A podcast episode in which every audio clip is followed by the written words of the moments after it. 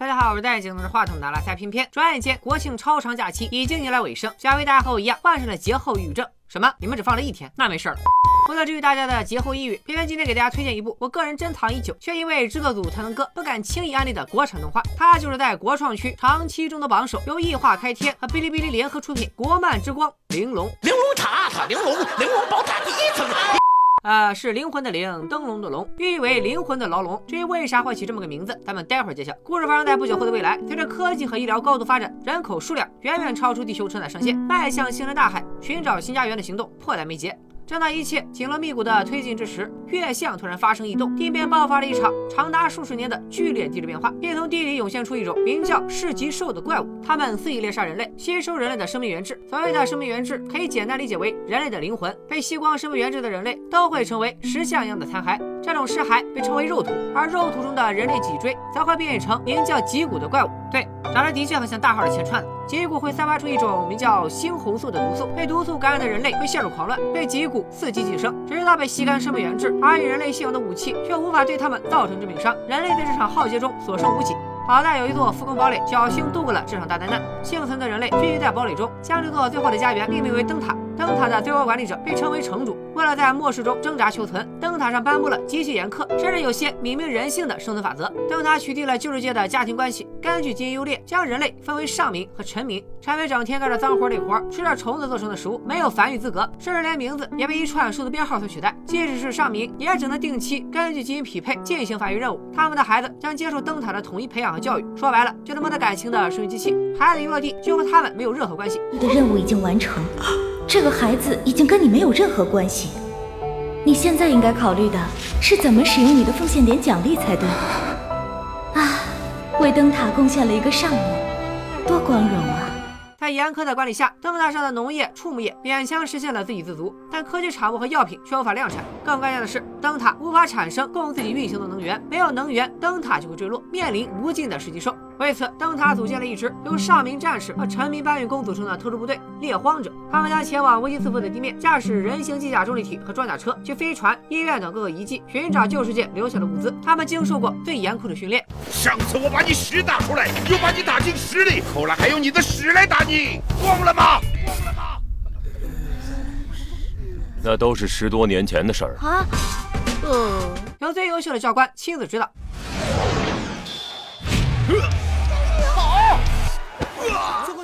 教官，啊，艾龙老师，老师，你怎么了？攻其不备，善抱拳。趁火打劫，飞毛腿。你不是想看新招吗？这一招就叫兵不厌诈。才能应对最苛刻的环境。而这位被屎打过的壮汉，就是这支猎黄者小队的队长马克。而这个妹子，则是猎黄者小队的副队长冉冰。别看她长相甜美柔弱，打起架来可一点都不含糊，和马克配合极为默契。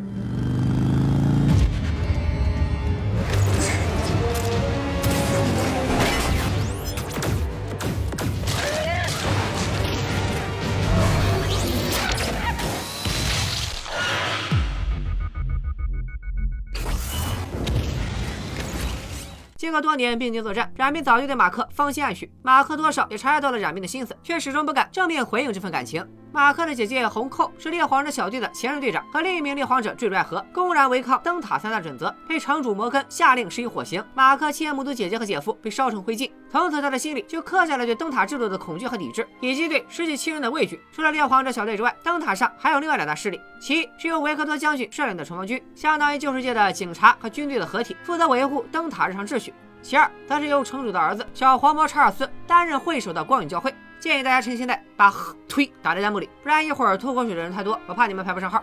这个光影教会的教义相当简单粗暴，大致就是说，人类能幸存下来，都是靠光影之主罩着。猎荒者每次都能带回大量物资，也是靠光影之主的庇佑。听着很荒诞，但身处绝望中的人们实在太需要一个宗教来自我安慰了。照理说，身为邪教教主，为了笼络人心、传播教义，查尔斯至少应该装得像个代善人吧？可是当一位臣民妻子祈求他将自己的心脏换给他的上民丈夫时，收获的却是无情羞辱。在会首查尔斯眼里，臣民的心脏会玷污上民尊贵的基因。一颗低贱的心脏可以拯救一位上民，但这位上民是应该屈辱的活着，还是光荣的死去？让让他死，让他死，让他死，让他死，让他死。如今城主年老体衰，急需选定一个年轻人继承城主之位。查尔斯深感胜券在握，城主之位将由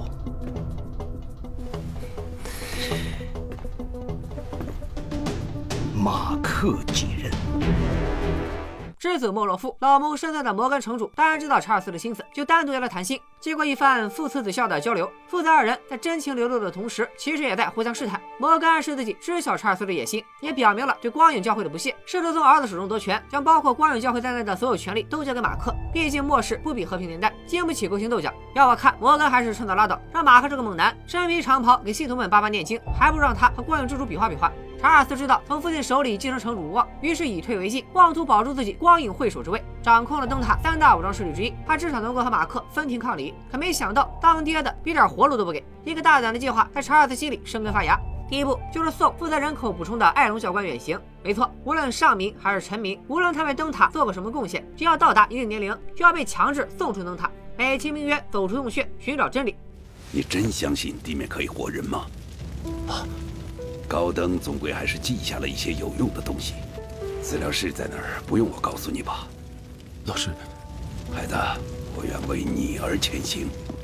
跟随亚龙教官的提示，马克和冉冰潜入灯塔核心资料馆，居然真的发现了灯塔不为人知的秘密。原来灯塔根本不是普通的空中堡垒，而是一座叫塔尔塔洛斯的空中监狱。灯塔元年，也就是距离主线故事发生的五十二年前，初代城主平息了狱警和囚犯之间的战争，期间又经历了地面武装入侵和内乱，最终确认地面无法生存，灯塔成为了人类最后的家园。也就是说，灯塔上的住民大多是囚犯和狱警的后代，正应了周某人那句话：那，进了里面，去个个都是人才，说话又好听的那种。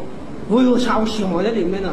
值得一提的是，灯塔十二年，灯塔遭遇入侵，对方仅凭一人之力，几乎将猎荒者团灭。照片里，一名白发女子被重力体团团包围，马克震惊了，因为他曾经在某次任务中亲眼目睹这名白发女子驾驭十级兽。可当马克向城主汇报时，城主却让他忘掉这一切。有时人会被双眼所蒙蔽，一方面默认了白发女人的存在，另一方面似乎也在暗示其中另有隐情。不过这些都是后话，摆在马克面前的还有一道难题。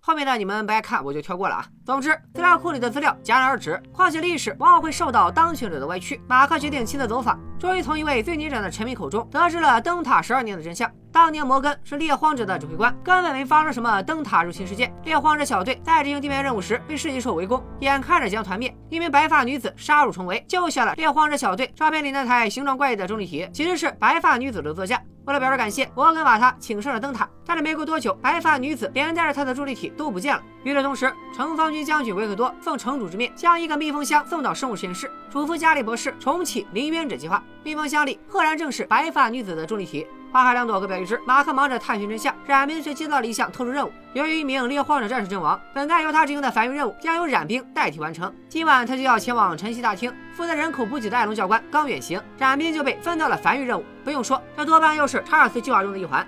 一边是灯塔法则，另一边是自己的真心。冉冰主动向马克表白，面对冉冰炙热的目光，马克却以世纪兽未灭，何以价微的假大空话搪塞冉冰。听到冉冰要去晨曦大厅，他慌了，却也只能回答一句：“完成你的任务吧。”其实只有他自己心里清楚，他其实是在害怕姐姐红后灰飞烟灭的一幕印刻在脑海深处，是他挥之不去的梦魇。他怕自己再一次目睹亲人死亡，只能将怒火都发泄到沙袋上。可没想到，就连宣泄怒火都会被人打扰。来人正是向查尔斯求情的陈明。他知道马克对待陈明一视同仁，为了将自己的心脏换给心爱的丈夫，他居然开枪自杀，逼马克帮他去换心。这份超越生死的爱意，打碎了马克心中最后的犹豫。他将陈明带去了上面医疗区，解剖医生进行换心手术，紧接着赶往陈曦大厅，阻止染病的繁育任务。放倒了几十名卫教士后，马克正面硬刚查尔斯手下头号大将大狗沙利夫。赤手空拳的马克在身穿多利基亚的沙利夫手下节节败退。就在马克即将会和谁在一起？我从来没想过这件事。我想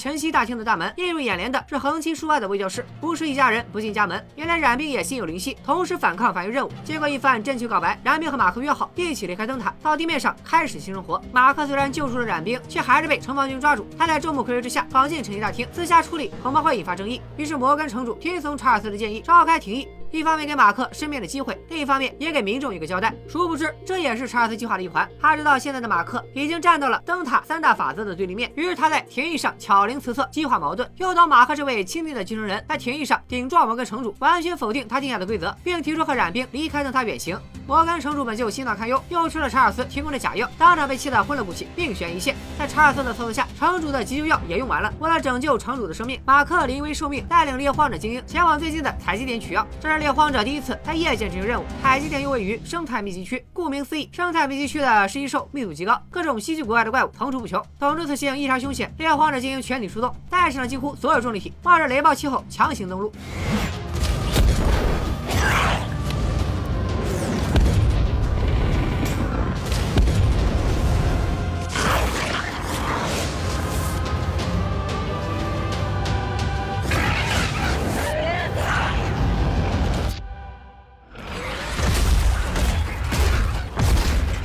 时候肯定有人要问了：为了一个老头的命，让这么多精英身陷险境，值吗？实际上，马克这么做不光是为了救城主，也是在救自己，甚至是整座灯塔。摩根昏迷后，已经被灯塔生命法则判定为无治疗价值。如果马克及时带回救命药，并将摩根救活，身为城主的摩根就亲自打破了自己定下的法则，成为灯塔变革的开端。不过，就算摩根侥幸生还，也必然不能继续担任城主。城主之位一旦落入查尔斯手里，后果不堪设想。所以，马克想活命，就只能救摩根，再继任城主。猎荒者小队冒着食蚁兽的攻击，潜入了目标采集点。闻名救世界的科技寡头重生生物科技公司，殊不知故事将在这家生物公司里发生重大转折。建筑物里随处可见各种医疗设施，猎荒者们发现了一颗相隔五十多年居然还在跳动的人造心脏，还有一只实验小白鼠。掐指一算，这只小白鼠至少活了五十年，可见旧世界的细胞再生技术已经发展到了相当可怕的高度。说到再生，大家有没有想到一样东西？没错，就是拥有极强再生能力的噬鸡兽。此处显然是编剧埋下的伏笔，噬鸡兽的诞生多半和旧世界细胞技术有关。除此之外，设施中还保存着大量克隆人。这些克隆人是器官的容器，严格意义上不能算人类。可令人惊讶的是，所有克隆人都长得和马克小时候一模一样。而大家印象中，马克是在灯塔出生长大的，他的细胞又是怎么跑到旧世界去了呢？生物公司带来的谜团越来越多，但这些都和猎荒者的任务无关。期间，编号为四零六八的臣民意外修复了一台旧世界的医疗机器人，在机器人的带领下，小队顺利找到了药剂。但事情肯定不会这么一帆风顺。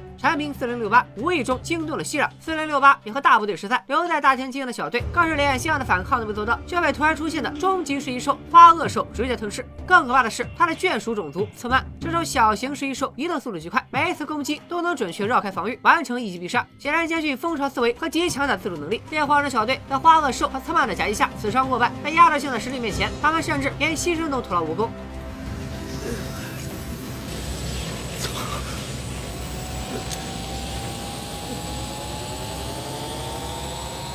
清风！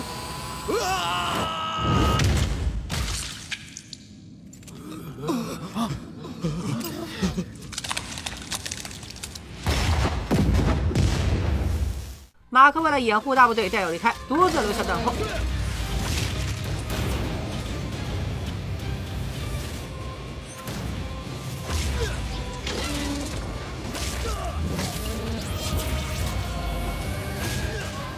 花兽的搏斗过程中，马克意外看到了五个神秘人，他们从衣着打扮到装备，全都和灯塔截然不同。难道他们也是人类幸存者？但是灯塔不是说地面人类已经灭绝了吗？更令马克惊讶的是，五人小队的首领居然正是资料中的白发女子。可惜还没等仔细分辨，马克就被花兽拽进了地下。尽管打败了花兽，但马克同样筋断骨折，奄奄一息。恰好在这个时候，在药房脱离队伍的四零六八居然误打误撞，被命运的手推到了马克面前。猎荒者的救援也即将赶到。司令刘伯，如果以后有，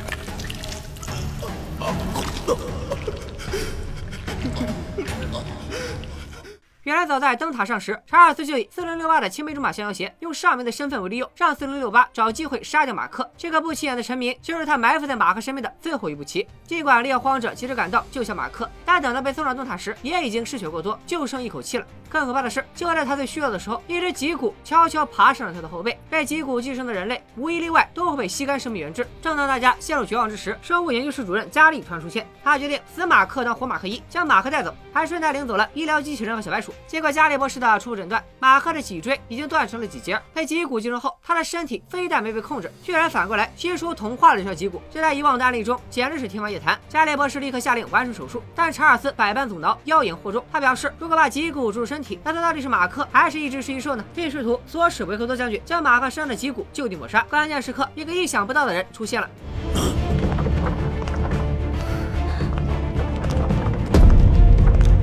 程大人，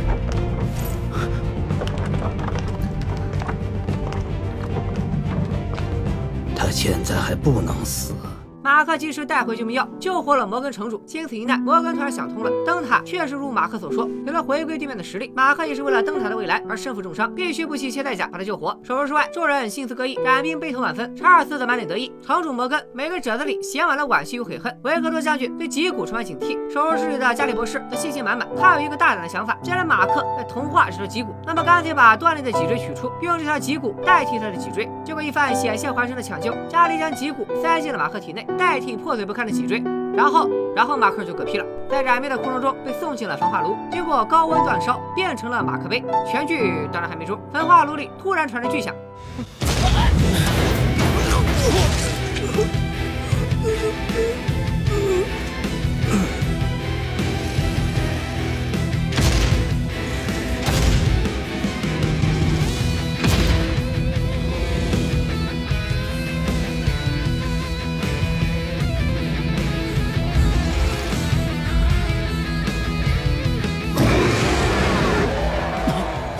以上就是《玲珑》包括中装在内。前十二集的全部内容。不是我不想往下讲，而是原剧就演到这儿。真情实感追番的我，也跟大家一样着急。B 站十二万观众给他打出了九点六的高分，目前累计播放量已经突破了两亿大关，五百四十万人真情实感追番。根据《玲珑》研发记录的纪录片，我们得知制作《玲珑》的异化开贴一共有一百五十多名成员，团队看似人数众多，但是在资金有限的前提下，要完成《玲珑》这样一部高质量的三 D 动画，区区一百五十人确实有些捉襟见肘。为了制作《玲珑》，他们光前期筹备工作就花了整整一年半，从剧本、美。术分镜到海量自产制作，全都得亲力亲为。光原画就画了超过五百幅。制作组要根据原画创作设定图，设定图又得经过模型材质进行还原。由于玲珑反映的是末世众生相，人物数量众多，衣着体貌也各具特色，因此除了动画练习外，动画师们还要参加表演课程和军事训练。第一集惊艳的长镜头，终章马克暴打沙利夫，这些名场面，包括人物的表情动作，都是制作组自己摸索出来的。好评背后是原画师袁梦琪不断的自我否定，是一九八八年就入行的分镜导演赵老师抛下家庭，独自暂居武汉的决心，是。首席概念师设计太明亮强者的发型，是一百五十多名成员熬夜爆肝的努力。希望大家在这里给制作组刷一波，辛苦了。除了制作外，玲珑的世界观、故事情节、人设，每一点都值得拿出来说道说道。故事背景放在末世的作品数不胜数，但是像《玲珑》这样世界观架构宏大、完成度又这么高的，属实罕见。我们在夸一部架空作品时，常会用到一个词“宏大”，这显然不是说地图板块的大小，而是当你戴上显微镜，逐帧观察时能看到的海量细节。通过一次惊心动魄的猎荒者任务，引新观众入坑，再随着故事推进，逐步将一个宏大的世界呈现在观众眼前。当你发觉不对的时候，对不起，你已经上头了。不光是人物的对白，还有场景设置，小到一张海报、一块告示牌，大到一座建筑，全都在从侧面补完世界观。从这些细节中，我们能够自行脑补旧世界的科技发展。甚至推断出后续剧情。早在《玲珑》二零一九年放出了十七分钟 PV 里，我们就发现不少信息量巨大的细节。男主角马克脖子上的疤痕，在第十集有了解释，背后亮起的脊椎性图腾，也与第十一集移植脊骨前后呼应。PV 中残破路上的柱子上，形似犹太教生命树阵图的涂鸦，则是第九集才出现的玛纳之树。告示牌上抵制星际旅行的标语，与第一集出现的移民飞船，船舱里穿金戴银的乘客们，从侧面补完了背景设定。看没看到这些细节，你能获得的观影体验也天差地别。搞得《玲珑》的观众们一边挖掘细节，一边大胆脑补人均猎魔虎克。有下部通过臣民编号和差分法推算出了新来灯塔上的总人口，还有些动辄搬出万字解析，叫人望而却步。随着故事展开，地面人类终于登场，致命的猩红素对他们而言就是屁大的事，注意是真屁大的事。儿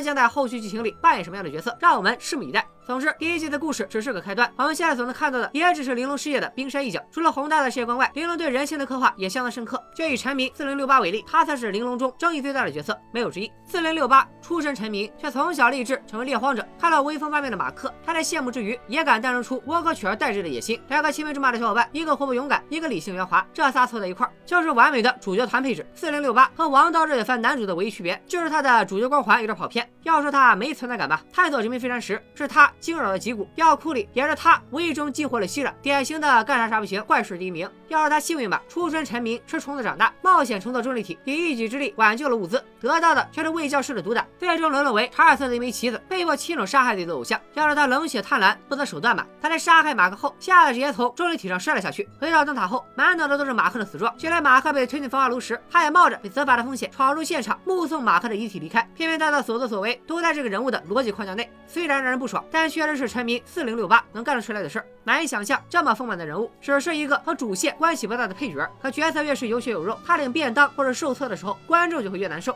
编剧刚花了十几分钟描述冉冰的少女心事，转头就安排他去了晨曦大厅。马克和冉冰刚刚确认关系，编剧就让他俩老眼纷飞。待相见时，马克就剩了一口气。老一辈猎荒者们刚登场，下一集就为了保护马克，纷纷死于非命。随着第十集上线，玲珑编剧没有新的话题，也仍登微博热搜，虐观众虐到破圈。别的动画里都是糖里夹刀，而玲珑是花样发刀，属实 respect。面对玲珑编剧层出不穷的刀，粉丝们的进攻也从中断。接着邮寄一箱白花蛇的水，第十集上线后，更有热心粉丝叫了一百份螺蛳粉外卖，直接送到了异化开天公司门口。据异化开天员工所说，会议室里螺蛳粉堆积成山，大家轮流进去嗦粉。那几天，整层楼都是臭的。制作组表示十分感动。然后第十一集就把主角马克抬进了焚化炉。我寻思着，呃，夸也夸的差不多了，剩下一点点篇幅，让我们回到视频的起点。玲珑之所以会叫灵魂的牢笼，我认为有三层意思。首先，人的躯壳是束缚灵魂的牢笼，在灵论的设定中，人类被冲光了生命源之后，便会转化为肉土，而构成肉体的土，难免让人想起宗教与神话典故。旧约中，上帝用尘土造人；华夏神话里，女娲用黄土造人；古希腊神话里，普罗米修斯也用粘土造人，还有诸如古巴比伦、苏美尔等文明，都有泥土造人的神话传说。被注入灵魂后，泥土才成为了人。所以说，肉体是束缚灵魂的牢笼，也难怪剧中人物进入猩红族后会说出。